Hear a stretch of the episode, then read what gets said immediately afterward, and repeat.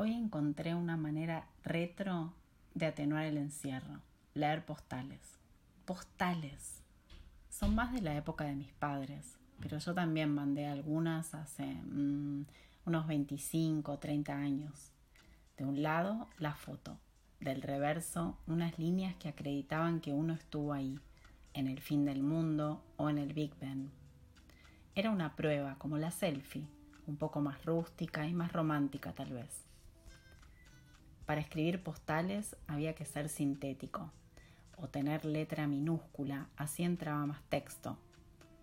Algunos se pasaban de cortos y dejaban que la imagen y la estampilla hicieran todo. Solo anotaban cariños desde y la firma. Me acuerdo de una vez en Jamaica que compré una postal ilustrada. Había un rasta en una isla desierta y arriba la bandera verde y negra. Me pareció tan linda que no la pude mandar.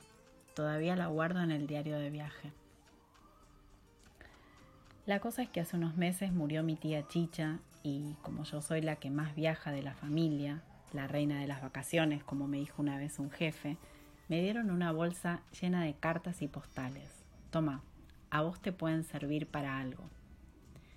En el marco del aislamiento preventivo, Abro la bolsa y salgo al mundo a través de postales ajenas. Me gusta este ejercicio. La mayoría las escribe su hija que vive en Londres. Durante 45 años, el intercambio entre ellas fue básicamente epistolar. Hubo llamados y también viajes, pero sobre todo se escribían. En la bolsa hay postales de media Europa. La primera que veo es de Torremolinos, en España, pero la dejo para después y tomo una grande que dobla el tamaño de una postal común. De un lado, la Basílica del Sacre Cœur, blanca, monumental y casi sin gente, rodeada de árboles y un cielo azul poco frecuente en París. Para tomar la foto habrán ido bien temprano. Luego la gente llegaba, siempre hay, o bueno, había turistas en el segundo monumento más visitado después de la Torre Eiffel. Montmartre, el barrio bohemio, donde vivieron y trabajaron Degas, Renoir, Modigliani, Toulouse-Lautrec, Camille Pizarro y Van Gogh. Barrio Rojo y Barrio de Fe. Dios y el Diablo en el mismo bar. Leí hace unos días que por primera vez en su historia de poco más de un siglo, Sacré-Cœur cerró las puertas. El turismo bajó la persiana hasta nuevo aviso. La postal está fechada en 1977, hace 43 años. Ella tenía 24 y se había ido a viajar y a trabajar a Europa. La postal es del Sacré-Cœur, pero del otro lado cuenta de Notre Dame. Dice que cuando entró se emocionó tanto que hasta se puso a rezar, aunque en esos años empezaba a alejarse de la religión. Para siempre. Se ve que la hija de Chicha tenía ganas de contar, porque la letra está apretada y con poco espacio entre palabras. La data en Duisburg, Alemania. No habrá tenido tiempo de enviarla desde París. A veces pasaba eso con las postales. La foto de una ciudad, el relato de otra y la estampilla de otra. Se hacía una ensalada de lugares. Dice, casi no he tenido tiempo de escribir son tantas las cosas que estoy viviendo. Y eso pasa también en los viajes. Se vive mucho o se vive más. El tiempo se estira, hace torsiones, se alarga. Parecido a la cuarentena, pero por lo opuesto. En el viaje los estímulos vienen siempre de afuera. El paisaje, el idioma, las caras, los códigos, el perfume. Sigue más abajo. Tengo tanto para contarte que no me alcanzaría un libro. Cuando lleguemos a Londres, si todo sale bien y puedo instalarme, habrá tiempo para mejores cartas.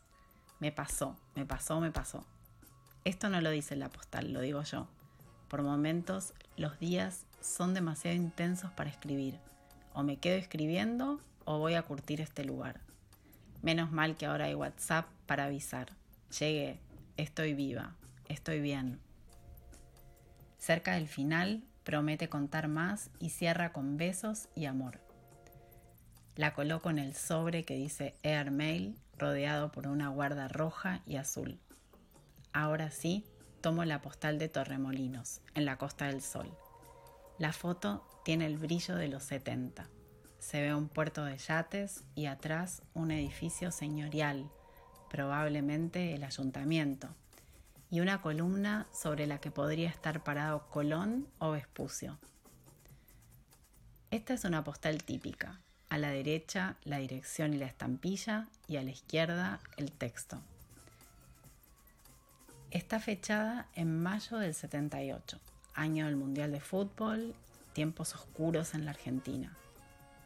Esta postal no tiene sobre, los sellos están del reverso. La pudo haber leído cualquier empleado del correo y el encargado del edificio de Chicha. Sin sobre, la privacidad quedaba abierta. Pasó un año desde la postal anterior y ella seguía viajando. Cerca de este puerto estoy viviendo en un cuartito, por fin feliz y sola. Pienso quedarme hasta el fin de semana. Había puesto cuarto, pero lo tachó y cambió por cuartito. ¿Estará en un cuartucho? habrá pensado la madre. Pero ¿qué importaba? La que firmaba estaba pasándola muy bien. Se filtran rayos de sol español entre las letras. ¿Recibiste mi tarjeta? Me quedo hasta el fin de semana. El viaje duró 25 horas y las dormí todas. Después de 10 o 15 días en tránsito, el tiempo impreso se marchitaba en el correo y llegaba vencido. ¿Qué fin de semana? ¿Qué tarjeta? ¿Pasó el cumpleaños? ¿Dónde se habrá sentado a escribirle a su mamá? Lo valioso de la postal era recibirla. Eso significaba que alguien había pensado en nosotros, elegido una foto, escrito unas palabras de puño y letra, comprado estampillas, tirado en un buzón, la mayoría acciones del siglo pasado. En el final de la postal de Torremolinos dice, no me contesten por ahora, hasta saber a dónde voy a ir. Les mandaré la dirección cuando la tenga. Me quedo con estas dos últimas líneas. Para mí, el viaje en estado puro. Hay más postales en la bolsa. Una ventana para el próximo encierro. Los mantendré informados. Soy Carolina Reimundes desde Buenos Aires y esto es Viaja la Voz.